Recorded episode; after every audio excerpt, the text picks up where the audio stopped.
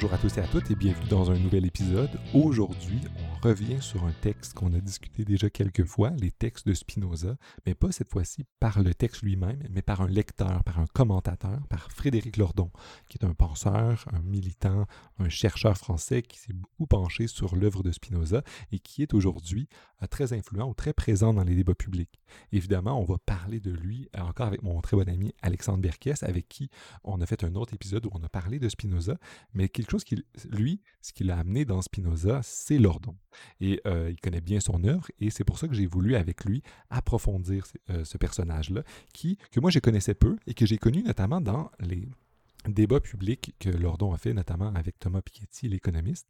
Euh, et que je connaissais aussi par son rapport un peu polémique ou son attitude que je trouvais problématique, très adversariale, très peu collaborative dans le débat et qui euh, ne pratique pas, selon moi, les vertus de coopération euh, ou les vertus d'humilité ou d'empathie dans, les échanges. C'était en fait, euh, dans son débat, j'ai un débat en tête où je l'ai vu en vidéo, où il est toujours dans la confrontation, où il ne construit pas sur les idées des autres, mais en fait, il est comme on va le dire aujourd'hui, puisqu'on a parlé de ça avec Alex, en fait, qui ne réalise pas l'idéal de, Spinoza de collaboration ou d'amputation mutuelle, euh, mais en fait, il, fait tout l'inverse. Parce que vous savez, je parle beaucoup dans ce podcast d'éthique de la vertu, puis c'est quelque chose que je trouve absolument important, de développer les vertus, de travailler sur soi-même, parce que je pense que pour lutter contre plein de problèmes dans notre société, il faut commencer à, travailler les vertus, puis c'est-à-dire le caractère des individus, puis hum, de développer des traits de caractère qui sont collaboratifs, qui sont dans le respect, l'humilité, etc. c'est des vertus qui sont euh, qui sont pas représentées vraiment par ce que je connaissais euh, de, de, Lordon. Or, Lordon, c'est un personnage vraiment plus complexe. Puis avec Alexandre, j'ai approfondi ses idées euh, et on, a eu un débat. On a parlé notamment des enjeux de, de l'identité, du genre, mais surtout du capitalisme, du néolibéralisme, de l'aliénation. Et c'est pour ça que L'échange a été très long, euh, mais euh, j'en, en offre ici des extraits euh, pour vous montrer un peu toute la richesse de, l'œuvre de Lordon, puis les critiques qu'on peut faire, puis de qu'est-ce qu'on peut en prendre et qu'est-ce qu'on peut en, laisser. Donc, sans plus attendre, je vous invite à écouter l'échange que j'ai eu avec Alexandre Birkes sur Frédéric Lordon et sa lecture de Spinoza. Salut Alex, ça va bien? Salut Gabriel. Alors, euh, sans plus attendre, j'aimerais ça qu'on revienne un peu sur la discussion, parce qu'aujourd'hui, on s'est dit qu'on allait se parler pour euh, approfondir ou continuer la discussion qu'on a eue il y a quelques semaines. Il y a quelques semaines, on a parlé euh, de Spinoza, et dans la longue et fort intéressante discussion qu'on a eue, tu nous as présenté ton histoire avec Spinoza, puis qui a commencé notamment avec Frédéric Lordon, un auteur, un spinoziste contemporain. tu nous as dit qu'il t'a beaucoup influencé, et j'aimerais aujourd'hui qu'on approfondisse un peu cette perspective-là, parce que c'est un auteur à la fois très prolifique, euh, très important dans le débat public en France, euh, et qui a des idées particulièrement euh, intéressantes, inspirées de Spinoza. Alors j'aimerais qu'on commence, que, tu commences à nous présenter le personnage, qui est Frédéric Lordon, et quelle est sa contribution à la fois sur la recherche sur Spinoza et dans le débat public et dans, les idées contemporaines ou dans la philosophie ou l'éthique contemporaine? Avec plaisir, Gabriel. c'est un personnage qui me fascine. Euh, il me fascine parce que c'est un orateur euh, extrêmement euh, doué, qui a une richesse de lexique qu'on voit peu aujourd'hui. de ce fait-là, il arrive à, marquer les gens, à faire écho chez eux, effectivement, et surtout à créer de nouveaux mots ou de nouveaux, nouveaux imaginaires que je pense être relativement porteurs d'émancipation. Et en fait, ce personnage, je l'ai rencontré à travers son analyse du capitalisme, parce que c'est un économiste. C'est un économiste de formation, il a fait sa thèse en économie, et sur le tard, disons, quand il a commencé à s'intéresser à, plusieurs institutions du type de la monnaie, l'État, les dettes, les fonds de pension, etc., c'est là qu'il a commencé à lire plusieurs, en tout cas faire de la recherche euh, sur les sciences humaines et sociales, notamment l'anthropologie, autour de la notion d'intérêt, d'intérêt souverain. D'ailleurs, c'est son premier livre qu'il inscrit dans la perspective spinoziste. De ce fait-là, il, est devenu, aujourd'hui on le nomme philosophe en tout cas, euh, et je pense qu'avec le background qu'il a et la, connaissance qu'il a de plusieurs auteurs fondamentaux, on peut considérer que ça l'est. Donc on, dit économiste et philosophe, il est français, il doit avoir à peu près une soixantaine d'années, et c'est considéré surtout comme un économiste hétérodoxe. C'est-à-dire qu'il n'est pas hétérodoxe, dire qu'il n'est pas orthodoxe, il n'est pas en accord avec le dogme économique dominant euh, dans les esprits aujourd'hui. Et on, le qualifie même plusieurs fois de, faisant partie de la, gauche radicale. Donc, c'est, il est ouvertement reconnu comme un, militant. On l'a vu dans, des mouvements hein, sociaux comme Nuit debout, comme le faux procès public qui a été fait contre Macron. On le voit souvent aux côtés aussi de Bernard Friot, celui qui fait une proposition alternative au revenu, de base avec le, salaire à la qualification personnelle. On le voit aussi souvent avec François Ruffin, un des députés de la France insoumise en France, autour de Jean-Luc Mélenchon. Et on l'oppose souvent aussi à Piketty, c'est-à-dire un économiste militant aussi, Piketty, mais qui est vu davantage comme un réformiste, alors souvent leur don est vu comme un révolutionnaire. Donc c'est souvent les deux figures qu'on présente à gauche comme étant des économistes intéressants, mais justement un à l'intérieur du cadre et l'autre hors du cadre. Euh, et en fait, euh, il lui est arrivé de, Il a choisi Spinoza. Il a choisi Spinoza surtout euh, à partir d'une critique de enfin pas l'évangélisme, pardon, l'angélisme, qui souvent pour lui, comment dire, euh, teinte euh, la pensée euh, et les élans des, militants qui veulent s'émanciper, notamment à travers le capitalisme. Et que pour lui, la première chose qu'il va nous dire, c'est vous rêvez les yeux ouverts, vos illusions, en tout cas les, univers que vous nous proposez, ne vont vous ramener, ne, vont pouvoir faire que vous ramener dans les mêmes situations dans lesquelles vous êtes actuellement et qui vous rendent aliénés. Et, c'est vraiment à, cet impératif qui va essayer de nous éveiller. Et pour, pour moi, résumer la pensée de, de Lordon. J'aime beaucoup une des phrases de, Damasio et qui dit très bien aussi le fond de la pensée de Spinoza, qui est euh, comprendre le vivant, c'est comprendre comment s'articule le mouvement et le lien. Et que de ce fait-là, c'est vraiment ça qui va intéresser euh, Lordon, c'est comment cette substance qui est un tout s'articule, fait du mouvement, fait du lien, et d'un coup fait des institutions plus ou moins émancipatrices, fait des individus qui se comportent d'une manière ou d'une autre, et comment peuvent-ils être joyeux dans une société où les êtres sont essentiellement passionnés et déterminés par les passions? C'est ça qui va guider tout le travail de Frédéric Lordon. C'est intéressant et ça, soulève une, question qui me semble euh, un peu difficile parce que là, tu nous le présentes comme un, économiste qui, s'est beaucoup intéressé à la monnaie, à des institutions économiques traditionnelles. Puis tu le présentes comme étant en, débat avec un autre économiste très connu en France, Thomas Piketty, qui a écrit sur le capital au 21e siècle, récemment euh, Capital et l'idéologie, euh, qui, qui parle d'institutions puis qui, présente une, une lecture du monde dans une lunette plus traditionnellement économiste. Mais de quelle manière est-ce que Lordon va se distinguer de ça, puis va amener euh, les idées de, Spinoza dans ce débat-là, parce que j'ai l'impression que pour ce qu'on a discuté la dernière fois, la contribution de Spinoza est super intéressante, mais elle se, disons, elle se traduit difficilement dans le langage des économistes contemporains. Euh, et ultimement, de quelle manière est-ce que ça s'articule? Parce que j'ai l'intuition que, ou disons l'idée générale, peut-être naïve, que le langage des économistes de nos jours, comme Piketty, se traduit mal ou entre euh, peu, peu en contact, ou du moins ce serait difficile, ça serait euh, pas très... Euh, il y aurait un contact assez rugueux entre ça et, entre l'économie traditionnelle et Spinoza. Peux-tu nous en, dire un peu plus comment est-ce que Lordon il fait ce lien-là? Donc c'est vraiment la plus grande, je pense, une des plus grandes contributions de Frédéric Lordon, c'est d'être capable de traduire nos réflexions contemporaines sur l'économie dans le registre des affects et de montrer que ce n'est pas une question de calcul euh, issu de la volonté et de quelque chose qu'on souhaite ou qu'on ne souhaite pas et que donc il suffit de vouloir autrement euh, pour avoir des systèmes autres, des, des, systèmes qui coordonnent la production et la consommation de ressources différemment, mais qu'en fait tout ça est totalement déterminé par des logiques affectives. Et donc il va dire en gros, faites un step back, un pas en arrière, essayez de comprendre ce qui détermine la manière dont on se coordonne dans les rapports capitalistes, donc essayez, essayons de comprendre pourquoi effectivement nous avons intérêt stratégiquement à nous mettre dans ces rapports de, euh, de domination par rapport au capitaliste versus le travailleur.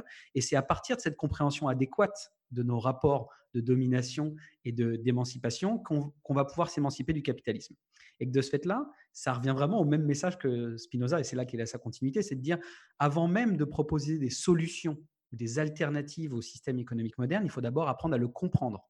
Et c'est pour ça que son premier livre, et qu'il a vraiment rendu connu, c'est vraiment Capitalisme, désir et servitude, deux points, de Marx à Spinoza. C'est qu'il fait le même travail euh, extrêmement brillant et, utile que fait Marx, c'est un travail analytique d'abord. Avant même d'être quelqu'un qui fait des propositions, leurs deux forces, à Marx comme, à enfin, comme, comme Lordon, mais dans la lignée de Spinoza, c'est de dire l'émancipation, c'est d'abord la compréhension adéquate, analytique de ce qui nous meut au quotidien. Et c'est ça la force de Frédéric Lordon, c'est de traduire l'économie en termes affectifs. Et donc, ça nous permet, nous, de nous approprier dans des termes non spécialistes, mais d'arriver au niveau des affects, des désirs, des émotions, ce qu'on désire comme objet au quotidien, de pouvoir voir comment on pourrait désirer autrement. Et ce, cette perspective-là spinoziste sur l'économie, sur les affects, sur les désirs, l'amène dans une perspective vraiment plus radicale que les économistes comme Piketty, qui sont, euh, comme tu l'as dit, réformistes, qui veulent euh, changer certains types d'incitatifs, taxer le capital, ce genre de trucs-là. Lui, il, euh, présente des des critiques plus profondes euh, et des propositions plus radicales. Peux-tu nous dire un peu c'est quoi la, cible? C'est quoi qu'est-ce qui attaque? C'est quoi l'enjeu qui remet en question dans sa perspective radicale? Est-ce que c'est euh, est-ce que ça, ça, prend le vocabulaire marxiste de, de l'aliénation? Est-ce que c'est la, lutte de classe? Euh, c'est quoi, quoi la cible de sa critique fondamentale de, de, la manière dont on pense ou on fait l'économie de nos jours? Vraiment, le, terme qu'il utilise assez régulièrement quand même, il parle vraiment d'imaginaire néolibéral, ou même plus largement d'imaginaire hégémonique néolibéral. Donc, ce qu'il veut nous dire à travers ça, à travers ces trois termes des fois un petit peu barbares, c'est dire, premièrement, on s'intéresse à l'imaginaire parce que pour lui, dans la logique spinoziste, les idées, les mots, ils ont un pouvoir d'affection. Donc, quand on utilise des mots en, particulier, ils nous font faire certaines choses, ils, nous déterminent à penser certains horizons et pas d'autres. Et que de ce fait-là, il y a des horizons institués, il y a des imaginaires qui existent déjà dans la société. Quand un être naît, il se retrouve déjà avec des horizons du possible qui sont déjà canés, qui sont relativement déterminés, et il va avoir peu de marge à imaginer autrement au-delà de ça. Et pour lui, de ce fait-là, la première chose qu'il a à faire, c'est de nous créer des répertoires d'imaginaires, des répertoires de mots, des, associations d'idées euh, qui vont être davantage source de joie. Et ben, le premier qui va attaquer vraiment, euh, c'est celui de la liberté en disant la liberté, c'est pas nécessairement quelque chose qui est associé à l'horizontalité tout cas l'absence de verticalité. Donc arrêtez de penser que si on veut s'émanciper du capitalisme, il faut se retrouver dans un système économique où il n'y a pas de verticalité, où il n'y a pas de coordination ou de subordination de l'un avec les autres, qu'il n'y a pas de rapport de violence, qu'il n'y a pas de rapport de domination, qu'il n'y a pas d'aliénation.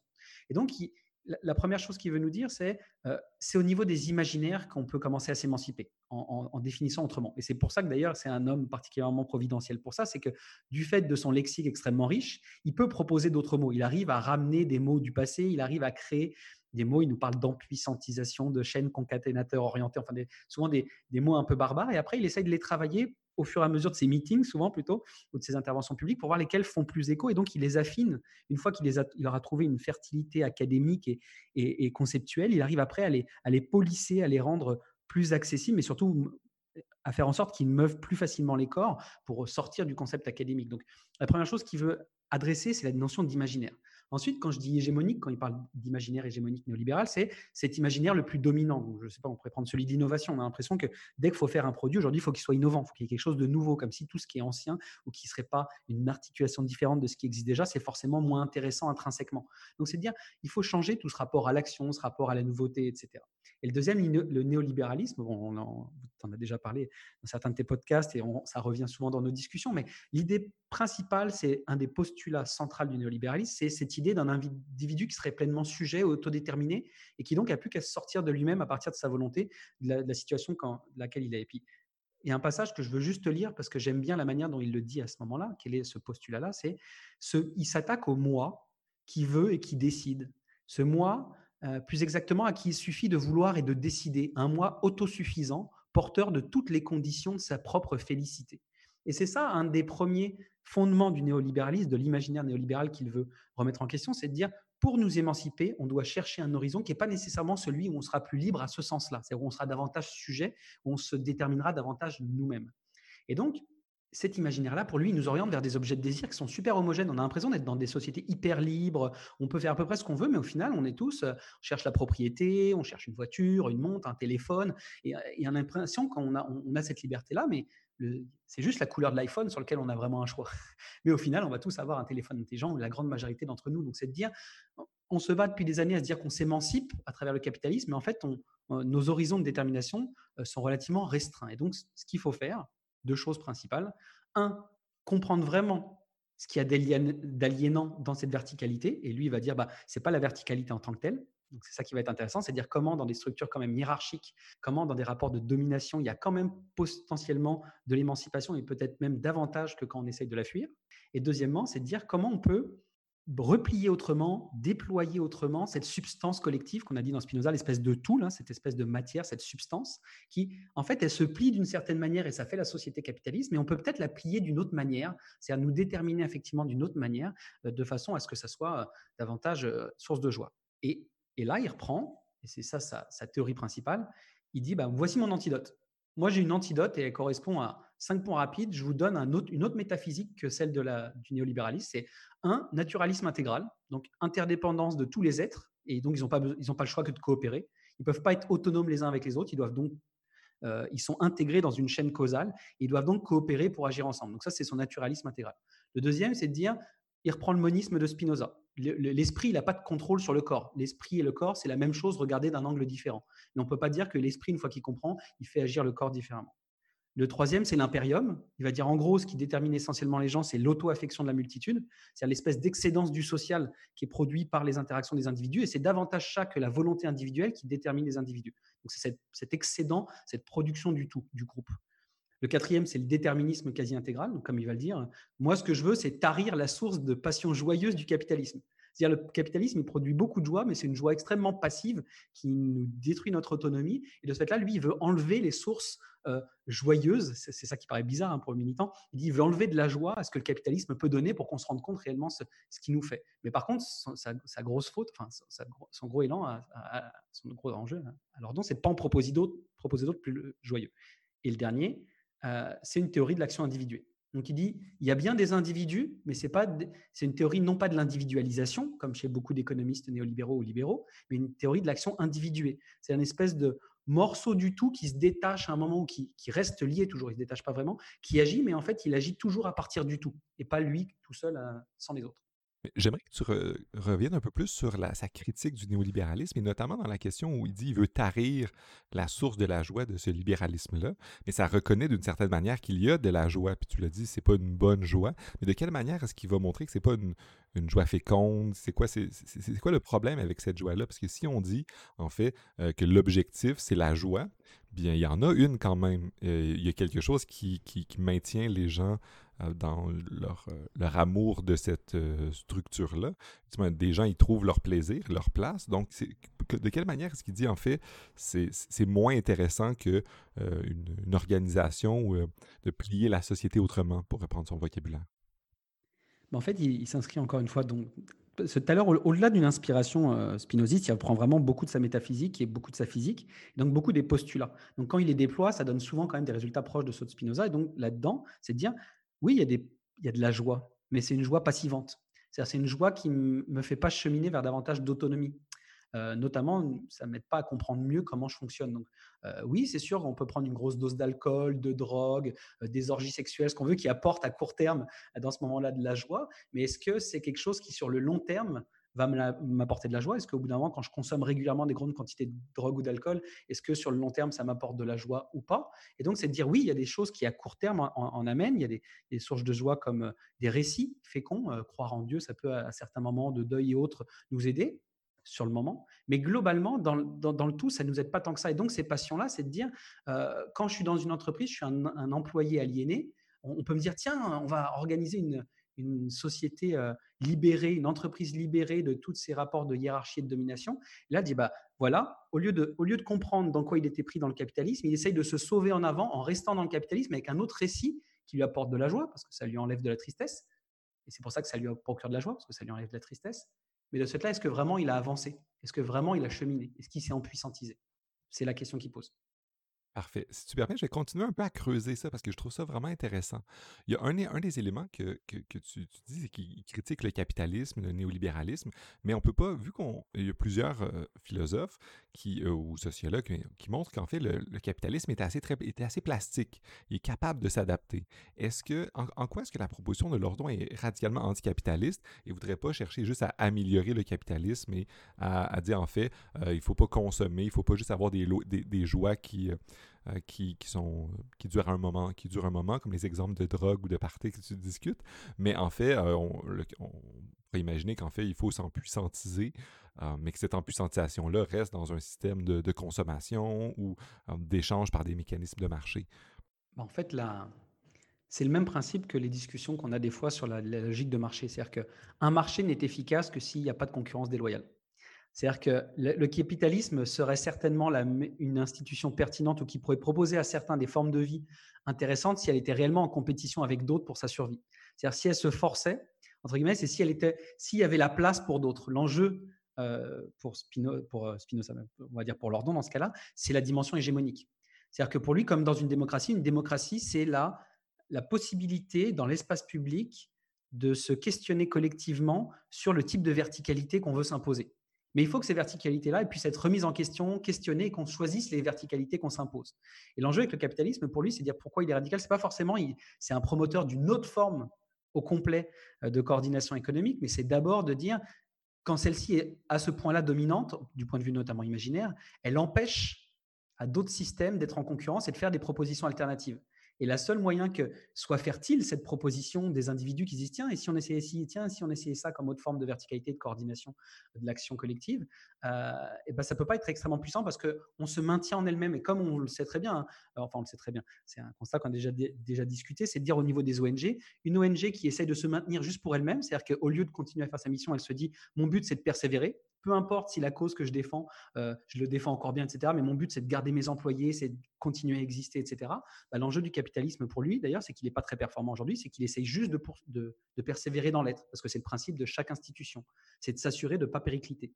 Et de cette là, comment peut-elle être forte alors qu'elle empêche toute source de critique de s'exprimer et de s'expliciter correctement? Au contraire, elle les étouffe dès qu'elle peut, dès qu'il y a de la différence, dès qu'il y a de la bifurcation, dès qu'il y a du désalignement des conatus, l'institution essaye à tout prix de la canaliser pour maintenir son hégémonie, alors que justement, une vraie institution mature serait celle qui la reconnaît, la nomme, l'explicite et la met en discussion au sein de la communauté pour justement dire, tiens, voici une de nos limites. À quel point devrait-on la laisser s'exprimer pour proposer une autre voie ou pas? Et donc, eh, en cela, le capitalisme n'est pas supérieur aux autres institutions parce qu'il n'a pas la maturité suffisante pour laisser s'exprimer explicitement ces critiques-là. Excellent. Et quand, tantôt, tu, parlais un peu de l'approche générale de, de, Lordon et tu le présentais comme quelqu'un qui euh, bah, avait une ontologie clairement euh, euh, holiste ou naturaliste. Or, est-ce que le genre d'approche qu'il développe pourrait fonctionner ou pourrait être cohérente avec d'autres approches qui sont à la fois anticapitalistes ou critiques du modèle euh, libéral traditionnel, comme euh, des mouvements féministes critiques, des mouvements écoféministes ou des mouvements qui reconnaissent qu'on fait, un avec la nature, des mouvements dans, le courant des éthiques environnementales disent en fait l'être humain fait partie de son environnement, euh, puis qu'on est codépendant et qui reconnaissent ces genres de perspectives-là, ou est-ce qu'ils s'en distinguent? Alors, c'est une des raisons. Euh, la réponse que je vais te donner, justement, euh, explique une partie des tensions qu'il crée dans les champs de la gauche. c'est que Lordon est extrêmement critique d'une grande partie des combats de la gauche alors qu'il est reconnu comme une figure de la gauche radicale. Alors, je pense qu'il serait beaucoup plus, il y a beaucoup moins de tension avec les idéologies ou les propositions politiques alternatives qui sont celles de l'écologiste, donc de l'écologie intégrale. Mais en France, par exemple, c'est souvent des mouvements, enfin des, des, courants de droite religieuse conservatrice qui sont par exemple au niveau de... Il y a plusieurs revues qui sont connues en France là-dessus, mais en fait, ils vont souhaiter à droite euh, plus qu'à gauche. Mais il y a quand même aussi des écologistes euh, de gauche. Euh, mais par contre, tous les mouvements féministes, identitaires, etc., vont au contraire être assez opposés aux fondements métaphysiques de, de, Spinoza et, de, et de Lordon. Pardon. de ce fait-là, il, il, peut y avoir des coopérations stratégiques, mais globalement, dès qu'on donne à l'individu une importance démesurée, euh, ou en tout cas même carrément le fondement de l'action collective ou de la légitimité de, du combat, euh, ça devient difficile de, pouvoir discuter et combattre avec. Euh, raison pour laquelle certains députés de la France insoumise en France sont, en, sont, régulièrement critiqués par Frédéric Lordon alors qu'ils sont censés être du même camp. C'est notamment ce qu'on va appeler les indigènes de la République, etc. Donc tous les courants, plus ce qu'on appelle les, les identity politics où là, forcément, cette notion d'identité vient totalement euh, en contradiction ou en tension avec ce fondement holiste et d'individuation plutôt que d'individualisation du social. Ça montre un peu la manière dont euh, il s'inscrit dans un débat où il n'est pas dans un camp. Il essaie de. Il, joue sur plusieurs, sur plusieurs plans. Um, puis il vient, il vient chercher, comme tu dis, les, les environnementalistes. Puis euh, il critique les gens qui ont une perspective plus identitaire. Euh, mais j'aimerais voir que tu. J'aimerais que tu nous expliques un peu plus, euh, disons, les différentes institutions qui critiquent ou de, de quelle manière ils se positionnent sur d'autres enjeux, notamment les enjeux du, de l'économie, du travail, puis des autres sources d'aliénation, comme, comme on pourrait voir, qui semblent présenter. Et de quelle manière est-ce qu'ils critiquent ça pour proposer une voie d'émancipation ou du moins d'une société plus, juste ou qui nous permet de, de, nous empuissantiser, comme tu nous dis. Alors, ce terme-là, donc c'est lui qui l'utilise hein, d'ailleurs, l'empuissantisation. Euh, il a beaucoup de termes que je reprends, que j'aime bien, parce que je pense qu'ils sont, précis, mais en général, ils sont peu entendables dans le, discours, notamment militants. Euh, donc d'ailleurs, c'est peut-être quelque chose qu'on pourra discuter d'ici la fin, c'est vraiment cette tension entre le travail académique, qui vise peut-être autre chose que la stratégie politique, et justement le militantisme. Et de ce fait-là, l'enjeu, c'est peut-être souvent euh, de penser qu'on peut prendre son travail ou lui-même reprendre exactement les mêmes mots et les mêmes discours qu'il a, ou en tout cas les mêmes écrits qu'il a, euh, dans ses livres, et puis les transposer directement dans l'espace militant et penser qu'il n'y a pas un travail entre les deux à faire, euh, sachant que les finalités sont peut-être différentes, le public est différent, et peut-être que même euh, les registres devraient être changés. Donc, plus, bah, il, s'intéresse vraiment à beaucoup. On l'entend à peu près toutes les semaines sur son. il a un blog sur le monde diplomatique, donc il, va, critique régulièrement l'actualité, tous les sujets qu'on entend, etc. Mais par exemple, il va, pour prendre cet exemple-là, je peux prendre celui de l'holacratie et puis des, des entreprises horizontales. C'est vraiment ça, c'est un de ses combats premiers qu'il a fait d'ailleurs dans, un de ses livres qui était Imperium, à la suite de Capitalisme, Désir et Servitude. Et, et c'est un, bon exemple, je pense, d'une des institutions qu'il essaye de, de déconstruire, c'est celle du travail qu'il a commencé à déconstruire à partir d'une perspective marxiste.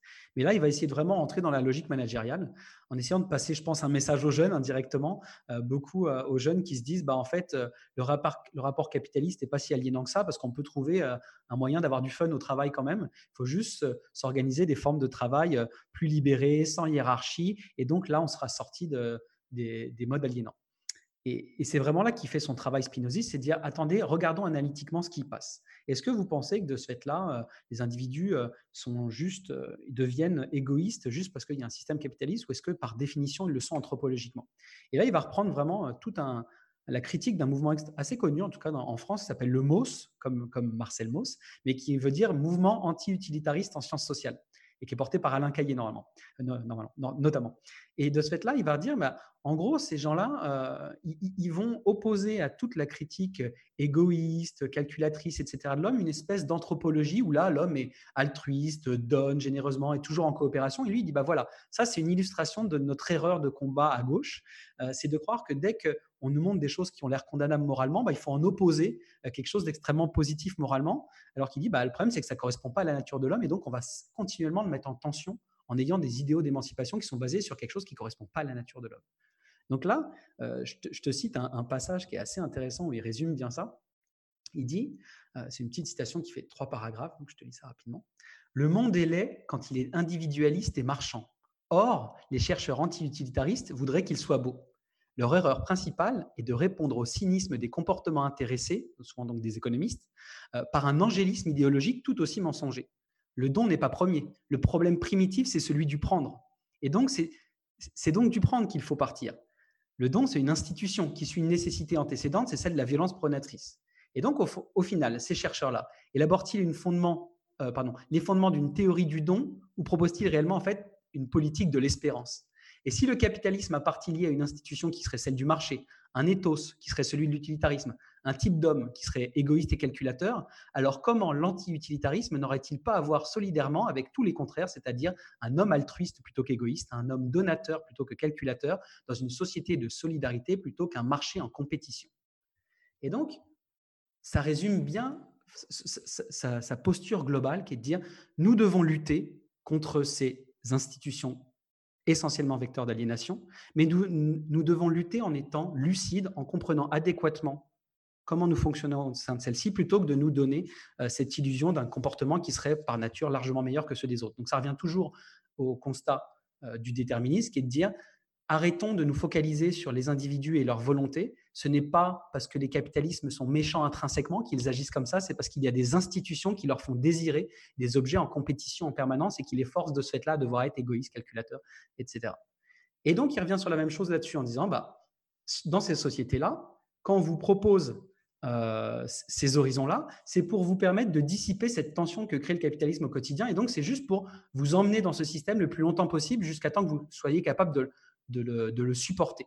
Et donc, on ne peut pas, euh, comment dire, la seule chose qu'on peut faire, une entreprise libérée, pour Frédéric Lordon, et dans cette logique-là, c'est de dire, il faut rendre le plus direct possible, possible la communication de la multitude avec sa propre puissance. C'est-à-dire, regardez ce que vous produisez avec vos affects et regardez ce que vos interactions produisent, ça donne de la verticalité. Et la seule chose que vous pouvez faire, c'est vous rendre compte de votre contribution au collectif et comment ça génère des forces. Par exemple, je ne sais pas, le code de la route, C'est parce que vous vous arrêtez chaque jour devant un feu rouge que le code de la route se performe et que l'institution du code de la route existe. C'est parce que chaque jour, vous considérez euh, que c'est normal d'aller au travail, qu'au bout d'un moment, pour les autres, ça paraît aussi normal, parce que vous, vous êtes levé chaque matin, vous n'avez jamais loupé ça, et quand vous loupez ça, vous vous sentez mal de vous-même de ne pas être venu au travail.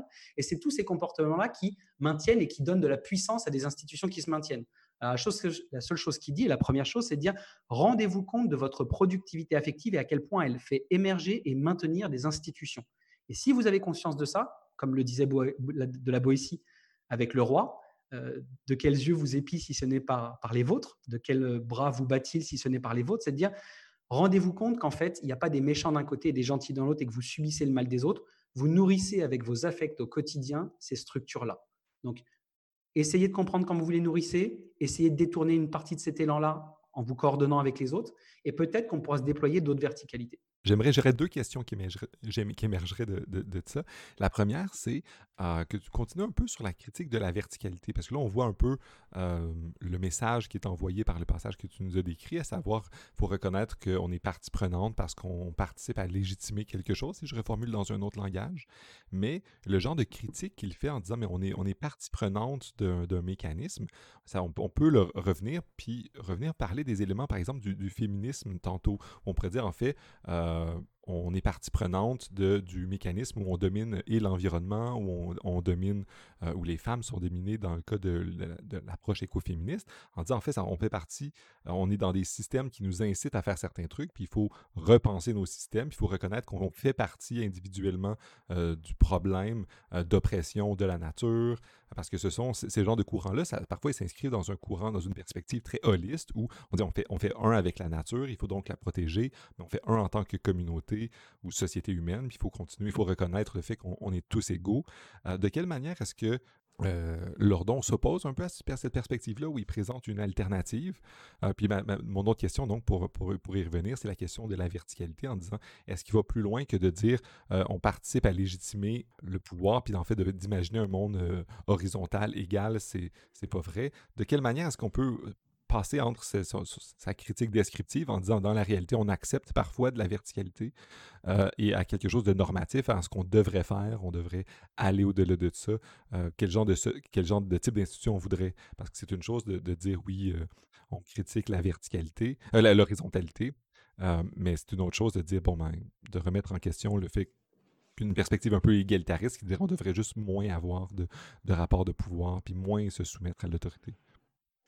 La première chose, ce qui est intéressant avec euh, Lordon, c'est que justement, quand il nous fait prendre conscience qu'à la fois on est déterminé par beaucoup de choses plutôt que libre de la manière dont nous le présente le libéralisme, ou qu'on est toujours soumis à la verticalité plutôt que d'être dans les horizontalités, ce qui est intéressant, c'est que quand on l'écoute bien, c'est pas un message qui vise justement à amener des affects tristes.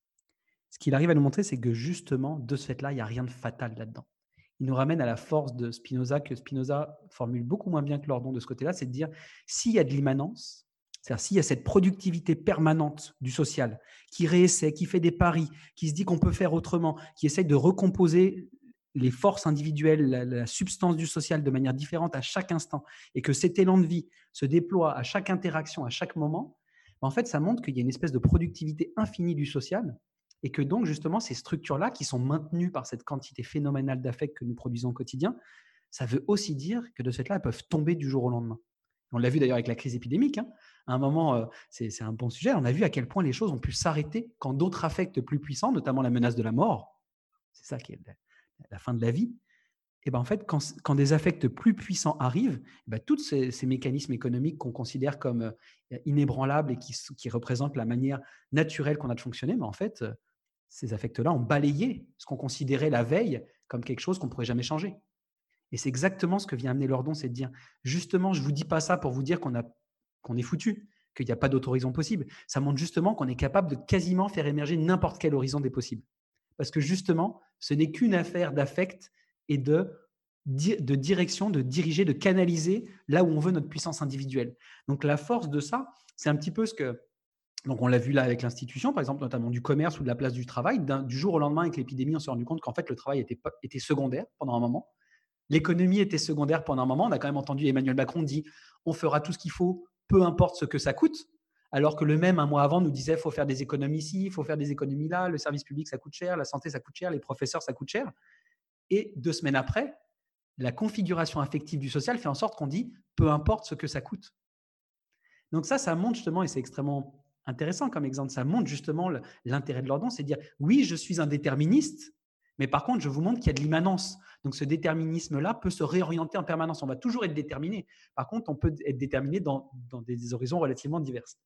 Et que par rapport à ton premier point euh, sur les mouvements, euh, euh, féministes, écologiques, ça s'organise d'une manière où il garde son espèce de cohérence méthodique qui est celle caractéristique de l'éthique, qui est de dire voici mes postulats métaphysiques, si vous ne partez pas de cela, il y a peu de chances qu'on fasse un combat commun. Euh, ce qui est la limite de l'ordre, d'ailleurs. C'est justement la limite aussi de plaquer son travail académique sur la logique euh, politique. Où pour moi, il y a des compromis à faire dans la sphère du politique qu'il n'y a pas nécessairement à faire dans la sphère académique. Et autant d'un côté, c'est peut-être le champ du juste, dans l'autre, c'est le champ plutôt du compromis euh, pour trouver des coopérations les plus empuissantisantes possibles.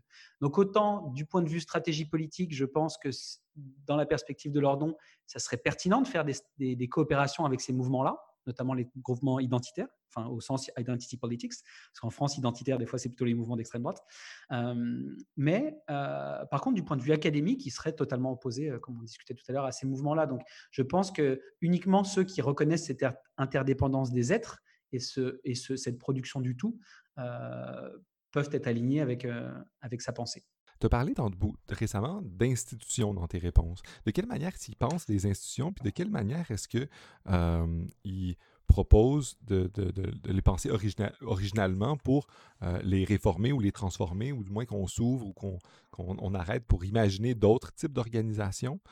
ça, ça serait l'autre question que j'ai ensuite. Puis ensuite, j'aimerais qu'on continue sur l'autre élément que tu as dit dans, dans, ta réponse sur le fait que, bien, euh, il semble moins reconnaître quand même, si j'ai bien compris ce que tu me disais, euh, les, enjeux de pouvoir ou les genres de négociations qu'il y aurait. Ça serait, selon, selon ce que tu me dis, une, un point d'ombre dans sa théorie.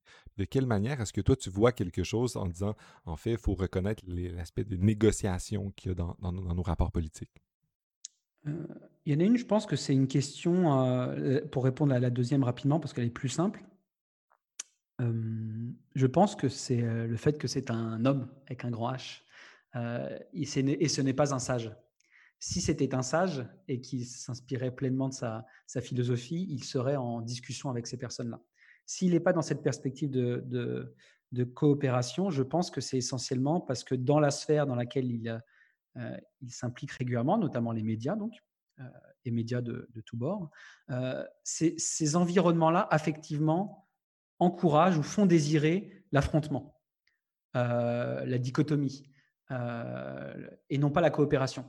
Et que je pense de ce fait-là qu'il se rend compte qu'il a davantage, il réussit à coopter davantage de puissance derrière lui et ses idées en, affrontant ces groupes-là qui sont de critiques faciles, euh, plutôt que d'essayer de trouver un point avec eux. Et je trouve que régulièrement, dans, si vous voyez les vidéos sur YouTube, hein, pour ceux qui veulent regarder ça. Vous allez voir que souvent, il a la critique euh, sarcastique et assez vitriolique facile. Et je trouve que c'est une, euh, à la fois c'est beau en termes intellectuels parce qu'il est d'une virtuosité assez incroyable, autant c'est d'une facilité euh, que je trouve contre-productive. C'est facile de clasher Macron comme ça, c'est facile de clasher telle ou telle personne et de faire rire tout le monde sur telle ou telle chose, mais c'est l'exact inverse de la recommandation de Spinoza. Ne pas rire, ne pas pleurer, mais comprendre. Et qu'à ce moment-là, il fait exactement l'inverse de ce qu'il dit dans ses propres livres. C'est-à-dire que justement, c'est l'enjeu, c'est pas Macron, c'est pas Emmanuel Macron dans son combat.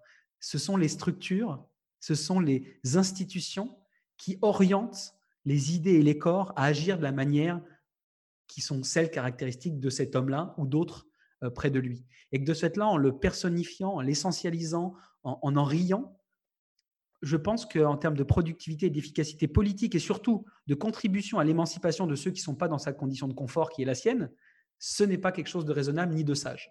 Et que de ce fait-là, je pense qu'à ces moments-là, il sort d'une perspective stratégique euh, et pertinente du politique et qui fait essentiellement de l'excitation des foules à ce moment-là. Et je pense que ça lui procure du plaisir d'ailleurs. Et c'est beau à voir. J'ai moi-même du plaisir à le regarder euh, faire ses performances intellectuelles absolument incroyables. J'ai beaucoup de plaisir et je l'admire pour ça. Mais ça a une portée limitée, surtout pour ceux qui ne peuvent pas se permettre d'attendre que ces combats-là avancent et pour qui il faut que ça change dès maintenant. Pour la deuxième, cette question des institutions.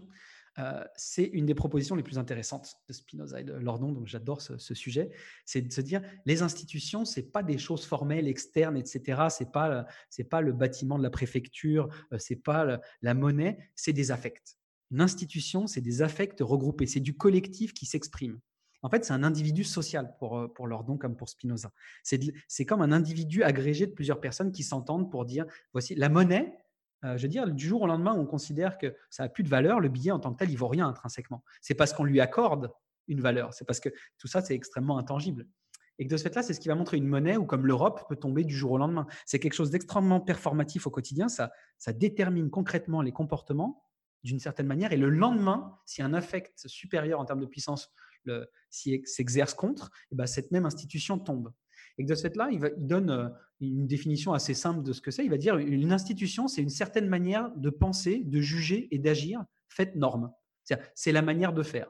Si on arrive, je ne sais pas, dans une institution d'enseignement comme la nôtre, euh, celle en laquelle on a co-enseigné, on arrive, et ben, il y a des choses qui sont attendues.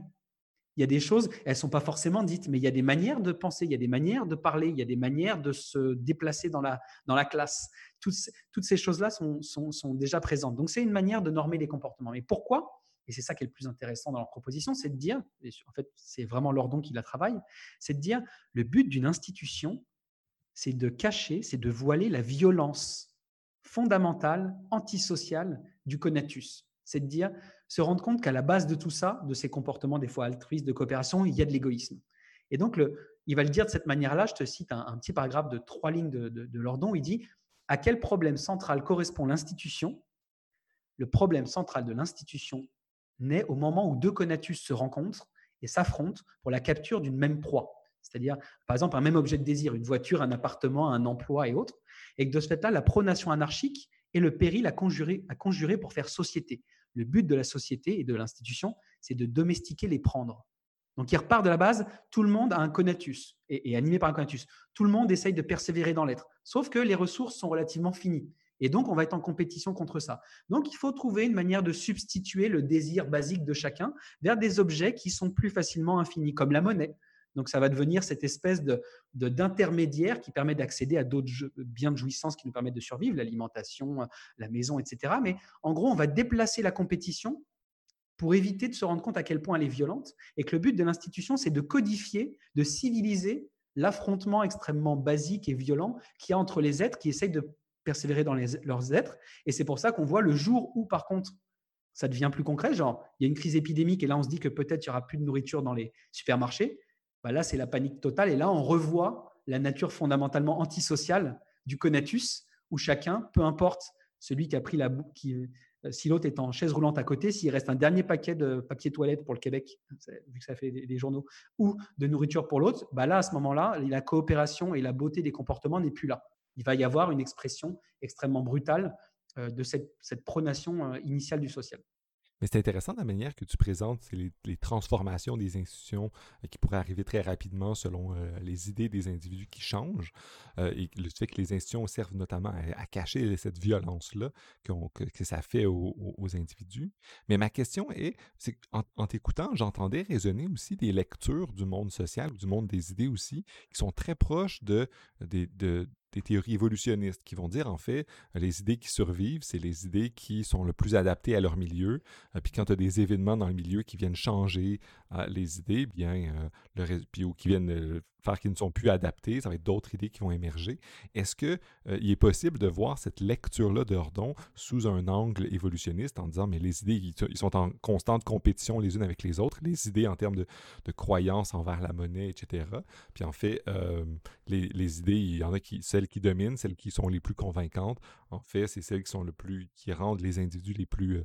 Euh, adaptés à leur milieu. Est-ce qu'il y a des, liens à faire entre la lecture de Lordon et cette lecture-là évolutionniste? Alors oui, euh, c'est toute une critique. De toute façon, c'est une des critiques morales euh, qui a été faite à Spinoza. C'est une des critiques qui est faite à Lordon. C'est en fait de faire écho à beaucoup de ces théories-là qui sont quand même relativement critiquées dans la gauche, dans les courants de gauche, en tout cas politiques. Et, notamment aussi, c'est parce que ça fait écho à beaucoup de courants libéraux, au, au sens là, pas, pas, néolibéraux, mais libéraux.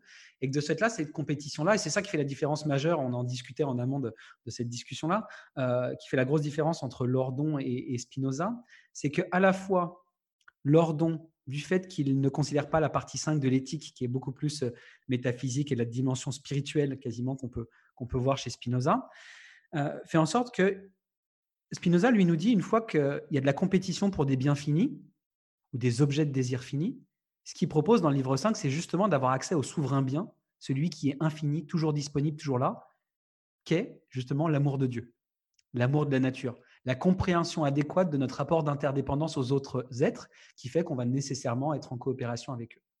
Et que justement, on est animé par ce côté plutôt aide mutuelle euh, et coopération que davantage que se battre les uns les autres pour en avoir plus que les autres. Et que de ce fait-là, si on enlève ça, c'est-à-dire si l'ordon euh, français qu'il est, et donc souvent laïque comme la majorité des Français le sont, si on ne prend pas cette solution-là, qui pourtant du point de vue Spinoza, elle n'est pas du tout euh, au niveau religieux, hein, euh, c'est vraiment une question de spiritualité, de connexion, de communion avec les êtres de la nature, de comprendre qu'on a un destin commun en fait. une fois qu'on a compris qu'on fait communauté des êtres avec les autres, on peut agir avec eux de manière beaucoup plus saine et source, moins source de conflit et davantage de joie. Donc, une fois qu'on met de côté cette solution où il y a un souverain bien infini toujours disponible, bah, la seule solution qui reste pour l'ordon, c'est de dire comment peut-on organiser de la manière la moins violente possible la prise des objets finis. Euh, il reste plus que ça comme solution. Et donc là, on tombe, il tombe, à mon avis, euh, dans la sphère plutôt science politique, qui est celle portée par Chantal Mouffe et Laclos, c'est de dire la seule solution qui reste, c'est donc la société de la conflictualité agonistique, c'est-à-dire l'affrontement des meilleures propositions dans le cadre le plus sain possible, c'est-à-dire où on peut vraiment exprimer ces différentes euh, alternatives, comme ce qui va être celle du marché, de dire le marché le plus pertinent, c'est celui qui permet à chaque à l'innovation de toujours pouvoir toujours s'exprimer, contrairement à ce que Google, Facebook ou autres peuvent, qui deviennent des monopoles et donc tuent l'innovation. Et donc, on n'est pas dans un système là de marché efficient parce que euh, n'importe qui qui voudrait proposer un système social, en tout cas de réseau social plus efficace ou innovant ou correspondant davantage aux besoins des gens, ne peut actuellement, dans le système actuel, ne pas le faire. La barrière à l'entrée est beaucoup trop importante. Donc, ça tue la possibilité de mettre dans l'espace public une discussion sur un nouveau pari d'organisation sociale, qu'elle soit euh, affective, économique et autres. Alors, ce que tu nous dis, en fait, c'est que Spinoza, ce qui distingue Spinoza de Lordon, c'est que Spinoza a résout ces genres de tensions-là en favorisant une approche spirituelle, euh, moins religieuse que spirituelle, notre rapport à la nature, aux autres. Puis en fait, Lordon, vu qu'il rejette, ou du moins il, ne parle pas de ça, il reste dans une perspective de, adversariale, agonistique. Euh, puis ultimement, ça revient un peu à ce que ce que tu nous disais du personnage au début, à, savoir le fait que c'est un, un, militant aussi. C'est à la fois un chercheur, quelqu'un du monde académique, mais qui est aussi euh, un, militant. Alors j'aimerais euh, conclure notre discussion sur cet auteur-là, que, tu nous parles, que tu nous parles un peu de, de, cette tension-là entre d'un côté la recherche académique sur voir qu'est-ce qu'on trouve chez Spinoza, comment est-ce qu'on pense l'économie, parce qu'à la fois c'est un économiste, un philosophe, et de quelle manière est-ce qu'il mêle ça avec une carrière militante, un intellectuel public? Puis de quelle manière, si on, boucle la boucle, on revient à toi, qui était à la fois un chercheur et aussi un, un, intellectuel, ou du moins un citoyen engagé? Donc, de quelle manière est-ce que ces, ces, deux sphères-là s'organisent entre elles, euh, ont un effet l'un sur l'autre? Je réponds à ça tout de suite, mais je veux juste faire une, nuance par rapport à, ce qu'on vient de se dire avant.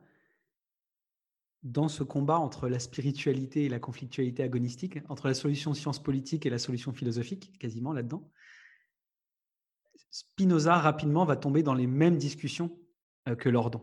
Sauf qu'au moins il fait semblant. non, je ne veux pas dire il fait semblant. Ce qu'il fait au moins, c'est qu'il propose, il dit, il y a des gens, peut-être que l'idéal c'est le sage, peut-être qu'il y a quand même des modes d'action différents qui peuvent être ceux-là. Et au moins, on les pointe, au moins, on les montre comme horizon. Au moins, ils, nous aident à nous dire qu'au quotidien, on peut s'améliorer, se perfectionner, essayer de cheminer vers davantage de compréhension adéquate et donc de, coopération avec les autres.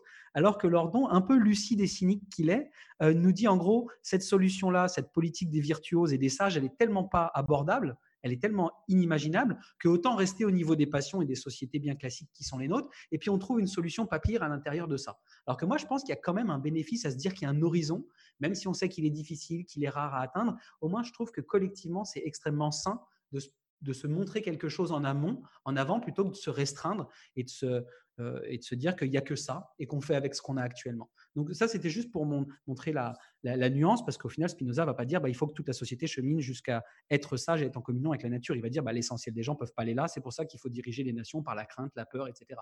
Donc il va tomber dans le traité théologico-politique sur les mêmes solutions quasiment euh, que celles que propose Lordon, mais au moins, il, pointe à l'horizon euh, cette émancipation. Et donc, une des raisons, d'ailleurs, c'est le lien fonctionne très bien en fait, c'est justement, c'est certainement la différence entre Lordon et Spinoza, c'est que Spinoza n'était pas un militant dans l'espace public. et que de ce fait-là, dans ses interactions sociales, en tout cas de ce qu'on sait de sa vie, il avait la même finalité que celle qu'il faisait dans son travail intellectuel. Il ne faisait pas de compromis sur la vérité quand il interagissait avec les autres, et c'est ce qui le rendait relativement étrange, désagréable, un peu irritant, euh, parce que justement, il n'essayait pas d'être dans une, dans une logique de conviction, euh, d'excitation des foules ou d'amasser les puissances individuelles pour aller renverser des institutions euh, collectives solides, et qu'il va donc falloir accumuler de la masse de puissance pour être capable de les renverser. Donc je pense que le travail intellectuel et militant peut être fait en même temps. Je pense que c'est tout à fait faisable. Mais je pense qu'il y a des enjeux associés et qu'il faut donc être vigilant et surtout toujours préciser à partir de quelle casquette on parle quand on commence à prendre la parole. Et que de ce fait-là, il a tendance des fois à écrire des livres qui sont des livres militants tout en écrivant dans la description de qui il est derrière directeur de recherche au CNRS, au Centre national de recherche scientifique français, donc en se positionnant comme académique mais en ayant un discours militant qui pour moi, et on voit que je trouve que dans ces écrits-là, il y a beaucoup moins de rigueur, beaucoup moins de recherche en amont. Euh, et par contre, il y en a d'autres extrêmement fouillés, extrêmement rigoureux, etc. Et inversement, des fois dans la sphère militante, où il, se présente comme, comme militant, et là, il va rentrer avec le même discours qu'il avait dans la sphère académique, et il perd du monde, et il rend abscon, et il rend la politique justement impuissantisante, dans le sens où on se dit, tiens, il y a quelqu'un de talent qui va nous porter. C'est pas une. Souvent, ces discours, c'est pas des discours. On se dit tiens, je suis intelligent, euh, euh, je me sens vachement, euh, je me sens capable comme lui d'aller mener une, analyse aussi fine des institutions. je trouve qu'au contraire, ils sont pas très autonomisants et empuissantisants la majorité de ces discours pour la sphère politique. Pour le milieu académique, on lit ces analyses et je les trouve très empuissantisantes parce qu'on arrive à mieux comprendre. Donc oui, c'est faisable, oui, il y a des enjeux, euh, parce qu'il y a deux ordres distincts, c'est la confusion des ordres hein, chez Pascal, c'est de dire il y a des ordres différents et puis il faut pas faire la confusion des ordres et que certainement le milieu de l'académique c'est d'essayer de trouver la vérité euh, avec le grand V, en tout cas dans certains cas c'est, la volonté de chacun, en tout cas c'était celle de Spinoza. Et dans l'action politique c'est plutôt d'essayer de trouver un équilibre pacifié euh, entre des gens qui sont en disconvenance passionnelle, donc qui ont des intérêts distincts, dont les conatus ne convergent pas. Et donc, la seule chose qu'on peut faire, c'est, à mon avis, première chose, moi, j'admire profondément Lordan et je pense que c'est un acteur qui peut réellement influencer la politique française. j'en suis convaincu. Par contre, ça demandera quelques ajustements. Donc, la première, c'est oui, c'est le fun, le style sarcastique et vitriolique parce que c'est drôle, c'est beau, etc. Mais je pense que ça ne nous aide pas. Euh, oui, il est brillant intellectuellement et, il y a une productivité de concepts qui est intéressante, mais il faut les policer, les travailler. donc, il faut une génération de militants qui font ce travail de liaison entre les écrits académiques de Frédéric Lordon et le travail sur le terrain euh, de la politique euh, du, du quotidien. Et qu'au final, vu son talent et sa pertinence, surtout, j'espère qu'il redeviendra un peu plus sympathique euh, parce qu'en général, Frédéric Lordon, quand il est en débat, il n'est pas très sympathique avec les gens comme Thomas Piketty, avec les gens comme Olivier Besancenot, avec qui souvent on le met en dialogue et avec qui il y a des choses extrêmement fertiles à, dialoguer.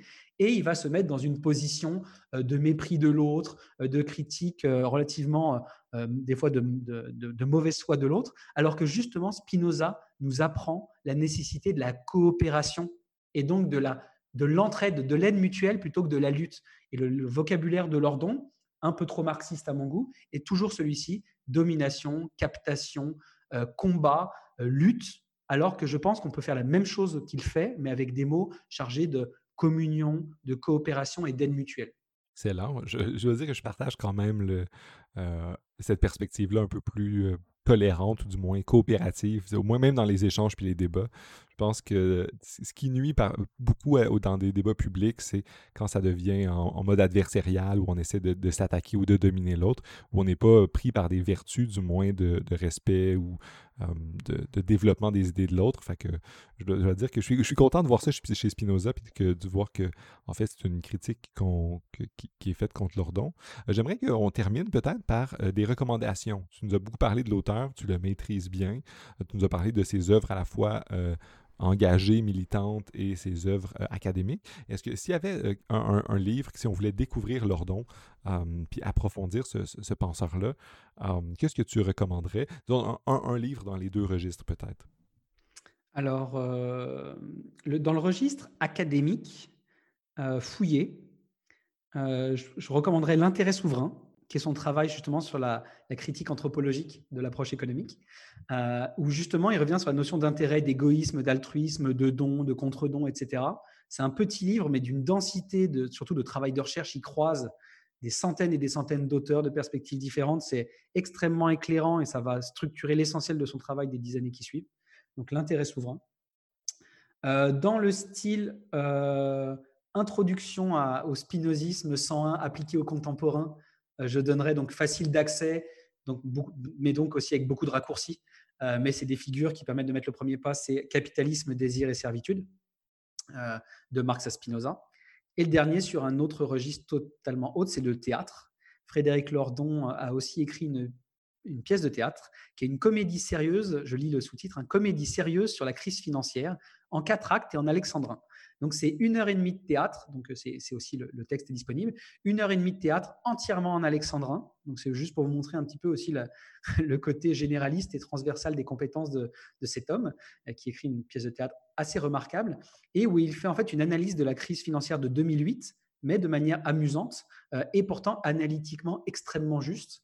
Donc, ça s'appelle d'un retournement à l'autre. Excellent, excellent. En fait, ça, soulève des questions sur euh, son rapport aux, institutions financières, mais je pense qu'on a fait déjà une bonne partie du, d'une présentation du personnage. Euh, je, suis sûr qu'on pourra en parler encore longuement, puis il y aura encore beaucoup de choses à dire. Mais je te remercie beaucoup de, m'avoir présenté ça, puis d'avoir, euh, disons, clarifié la compréhension que je pourrais en avoir en, en, répondant à toutes mes questions. Alors, bien, merci beaucoup. Merci pour l'invitation, Gabriel. À bientôt. Bye bye. Salut.